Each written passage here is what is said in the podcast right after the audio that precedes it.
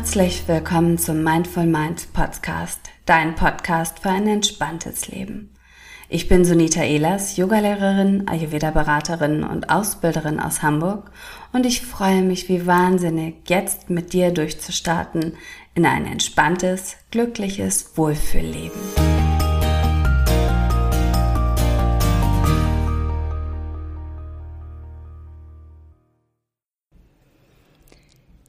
Nochmals herzlich willkommen. Heute geht es um das Thema Selbstständigkeit. Und zwar deine Selbstständigkeit als Yogalehrerin, Meditationsleiterin, Achtsamkeitstrainerin, egal mit was für einem wundervollen Angebot du dich, ja, oder welches du gerade in die Welt schicken möchtest. Grundsätzlich allen vorab noch einmal ohne Klarheit und Fokussierung ähm, ist es schwer, in die Selbstständigkeit zu starten. Was du wirklich brauchst, ist eine klare Vision, ähm, die du im Idealfall sogar gut ausformulierst, vorher natürlich durchdenkst, dir vielleicht zu Papier bringst. Mhm. Grundsätzlich macht es überhaupt keinen Sinn, nur bei anderen zu schauen und zu denken, oh, guck mal, der und der hat das und das, ach, das finde ich schön, das hätte ich auch gerne. Ähm, also sich nur rechts und links zu orientieren, sondern es geht wirklich darum, dass du deine eigene Vision, die tief aus deinem Herzen entspringt, wirklich durchdacht in diese Welt trägst. Weil dann wird vieles einfacher. Dann hast du etwas, worauf du immer wieder dich besinnen kannst, wenn du mal strauchelst oder wenn dir irgendwas in die Quere kommt. Also, wie ist deine Vision? Was genau möchtest du gerne in die Welt bringen? Mach dir darüber mal Gedanken. Natürlich kannst du auch immer wieder diese Vision neu überdenken. Das ist so ein bisschen Go with the Flow. Ähm, ja, alle paar Monate oder alle paar Jahre einmal Innenschau zu betreiben und zu spüren, ist es immer noch das, was du wirklich möchtest? Ist es immer noch das, was deinem Herzen entspricht und ist es das, was du wirklich in die Welt bringen möchtest. Fragen, die dich dabei unterstützen, sind zum Beispiel, ja, was ist dein Geschenk an die Welt? Was willst du in diese Welt hinaustragen? Du solltest da aber auch ähm, darüber nachdenken, was dir wirklich am meisten Spaß macht, was du am besten kannst, was dir am leichtesten fällt. Denn oftmals ist es so, dass wir uns dann nur mit den Dingen beschäftigen oder nur das tun, was uns gut gefällt und was uns leicht fällt und alles, was uns schwer fällt, ist irgendwie wie so ein Klotz am Bein, den du hinter dir herschleppst. Wenn du dir aber vorher ganz klar ausformuliert hast, was du gut kannst und was du eben nicht gut kannst oder was dir Spaß macht und was dir eben nicht so viel Freude bereitet, kannst du viel, viel schneller und leichter entscheiden, was du ausgliederst.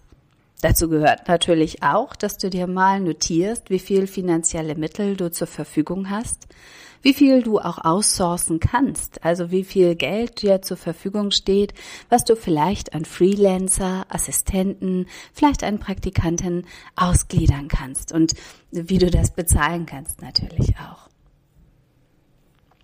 Wenn du da dich selbstständig machen möchtest und deine Vision in diese Welt hinaus tragen möchtest, ist es natürlich wichtig, erstmal herauszufinden, wo du jetzt gerade stehst. Wie weit bist du schon auf deinem Weg, diese Vision in die Welt zu bringen? Wo stehst du aktuell? Und wo ist das Ziel? Wo möchtest du hinkommen? Mach dir darüber Gedanken, notiere das. Vielleicht nutzt du ein schönes Journal oder ein Tagebuch. Vielleicht hast du auch wirklich ein Vision Board oder etwas in der Art, was dich dabei bildlich, aber geistig, emotional auch unterstützt. Und wie gesagt, wenn du es notiert hast oder wirklich klar vor Augen hast, kannst du immer wieder darauf zurückgreifen. Oftmals ist es ja so, dass wir mit ein oder zwei, also wenn du eine Yogalehrer oder Meditationsleiter Ausbildung absolviert hast, egal, oder auch Achtsamkeitstrainerin geworden bist, ähm, dass du mit ein oder zwei Kursen die Woche anfängst. Vielleicht in der Volkshochschule, vielleicht in einem Sportverein, vielleicht in einem Yogastudio. Und Wahrscheinlich geht es dir dann wie mir, dass du ganz schnell merken wirst, dass es einfach wahnsinnig Freude bereitet, so etwas Schönes zu unterrichten.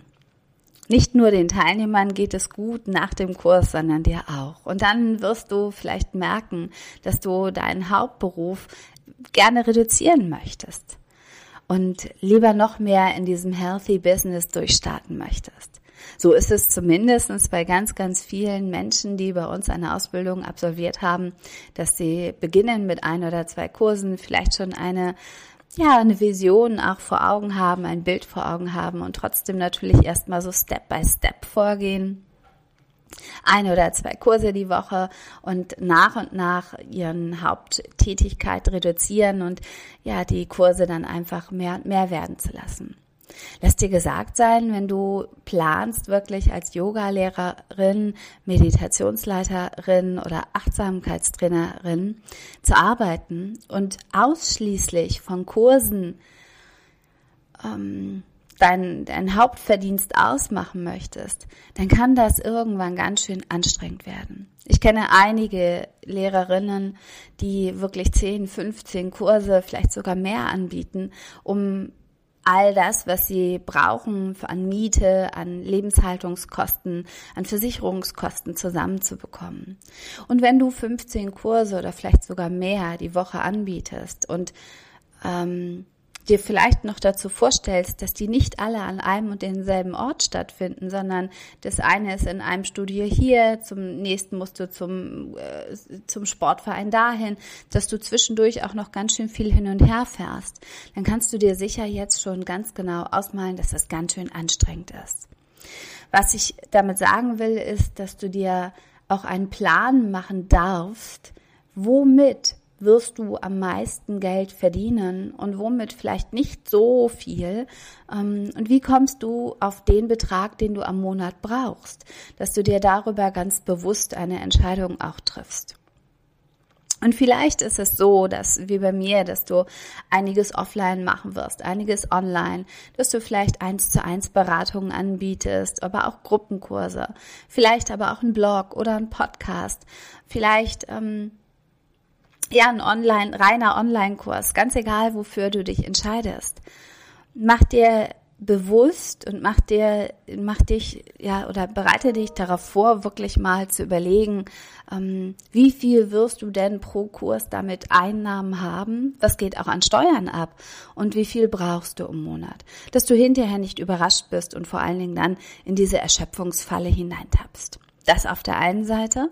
Auf der anderen Seite aber auch, nimm dir wirklich ganz bewusst vor und gib dir das Geschenk, wenn du als Trainerin oder Lehrerin arbeitest, auch immer wieder ganz bewusst auf dich selbst zu achten und deine eigene Praxis nicht aus den Augen zu verlieren.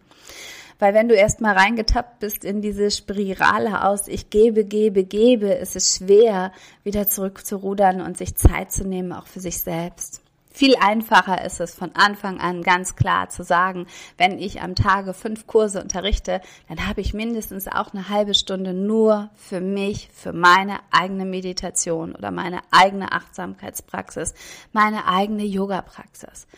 Also wirklich darauf Acht zu geben, was du und dein Körper auch braucht, damit du nicht reingerätst in Erschöpfungsfallen oder ausgebrannt sein oder ich bin viel zu viel im Außen und viel zu wenig im Innen. Mach dir darüber Gedanken, warum du überhaupt zum Yoga, Yin-Yoga, zur Meditation, zu was auch immer, was du anbieten wirst, gekommen bist und mach dir oder gib dir selbst wirklich dieses Versprechen, dass du das nie vergessen wirst und dass du immer wieder darauf zurückgreifen kannst.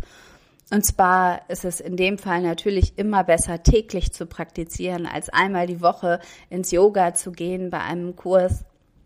Ähm, und dann, wenn du es einmal die Woche nicht schaffst, dich immer wieder darüber zu ärgern. Also sei dir darüber im Klaren, dass es wirklich wichtig ist, dass du dich um dich selbst kümmerst. Ja, wie genau startest du dann in deine Selbstständigkeit? Letztendlich musst du mit deinem Steuerberater oder mit dem Finanzamt sprechen, weil es natürlich auch von deiner aktuellen Situation abhängt, was für dich der richtige Weg ist und was du auch ja planst.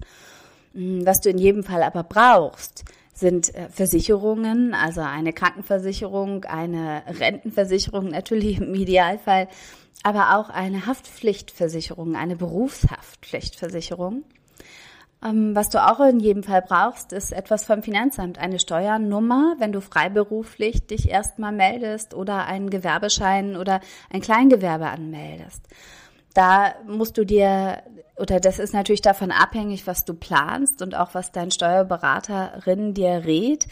Mm, so oder so kann dich aber auch das Finanzamt natürlich beraten und die Menschen, die du da am Telefon erreichst, sind wirklich viel, viel freundlicher und hilfsbereiter, als wir immer vom Finanzamt glauben. Ähm, informiere dich da vorab, was du für diese Selbstständigkeit wirklich brauchst. Natürlich gibt es auch Existenzgründerinnen, Seminare, Online-Kurse, die du buchen kannst. Ähm, für mein Gefühl ist es aber gar nicht so sehr vordergründig, da wirklich äh, Seminare und Kurse zu buchen, sondern wirklich erstmal hineinzuhören, was willst du denn überhaupt? Wie willst du durchstarten und was ist dein Plan und dein Ziel? Und wenn du das genau ausformuliert hast, ganz klar vor Augen visualisiert hast, dann auf dieses Ziel zuzugehen und ins Machen zu kommen, wirklich die Schritte zu gehen und dir für dich das oder den Weg zu wählen, der vielleicht nicht immer einfach ist, aber zielführend ist.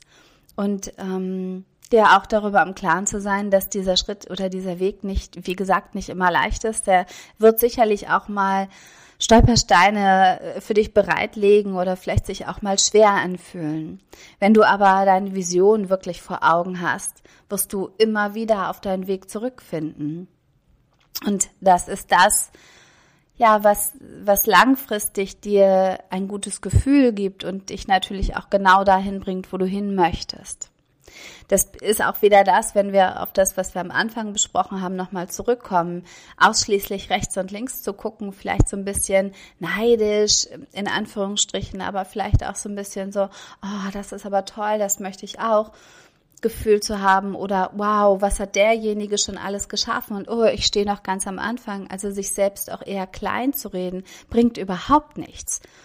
Denn jeder von uns ist einmal angefangen, jeder von uns stand einmal oder steht genau da, wo du jetzt auch stehst. Und ähm, ja, das Wichtige ist einfach wirklich zu erkennen, was du willst und wie du diesen Weg gehen kannst und willst und wie du dein Ziel eben erreichst.